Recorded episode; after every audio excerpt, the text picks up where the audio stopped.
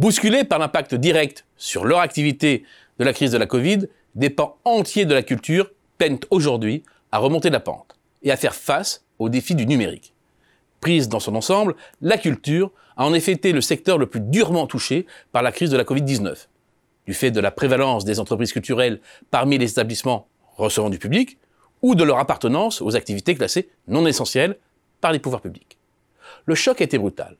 Le chiffre d'affaires global a décroché de 13% en 2020 et sa remontée en 2021 a été insuffisante pour effacer totalement les traces de la récession.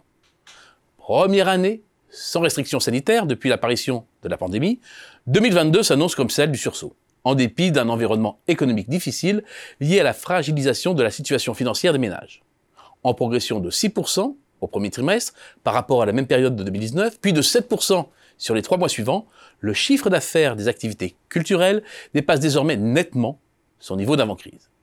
Cette vision macroscopique est toutefois trompeuse et restitue mal le fossé de plus en plus grand, séparant les activités dont le modèle économique repose sur le présentiel en lieu clos ou ouvert et la fréquentation touristique, qui tarde à retrouver leur niveau d'avant-crise, et de l'autre, celles qui surfent sur l'accélération de la numérisation de la culture.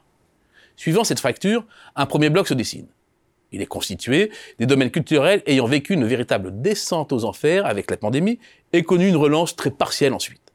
La peur de contracter ou de transmettre le virus semble perdurer et devient un frein durable au retour du public, principalement dans les espaces clos. La fréquentation des salles de cinéma reste notamment toujours très éloignée de ses niveaux d'avant-crise. Entre janvier et octobre 2022, 119 millions de tickets ont été vendus. C'est près de 30% de moins que la moyenne enregistrée sur la même période de 2017 à 2019. La barre des 200 millions d'entrées, plusieurs fois franchies ces 15 dernières années, est aujourd'hui totalement hors d'atteinte. La problématique pour les théâtres est identique avec une fréquentation en chute de 20% au premier semestre par rapport aux six mêmes mois de 2019 selon l'Association pour le soutien du théâtre privé. Ce n'est pas mieux du côté des musées et des monuments nationaux.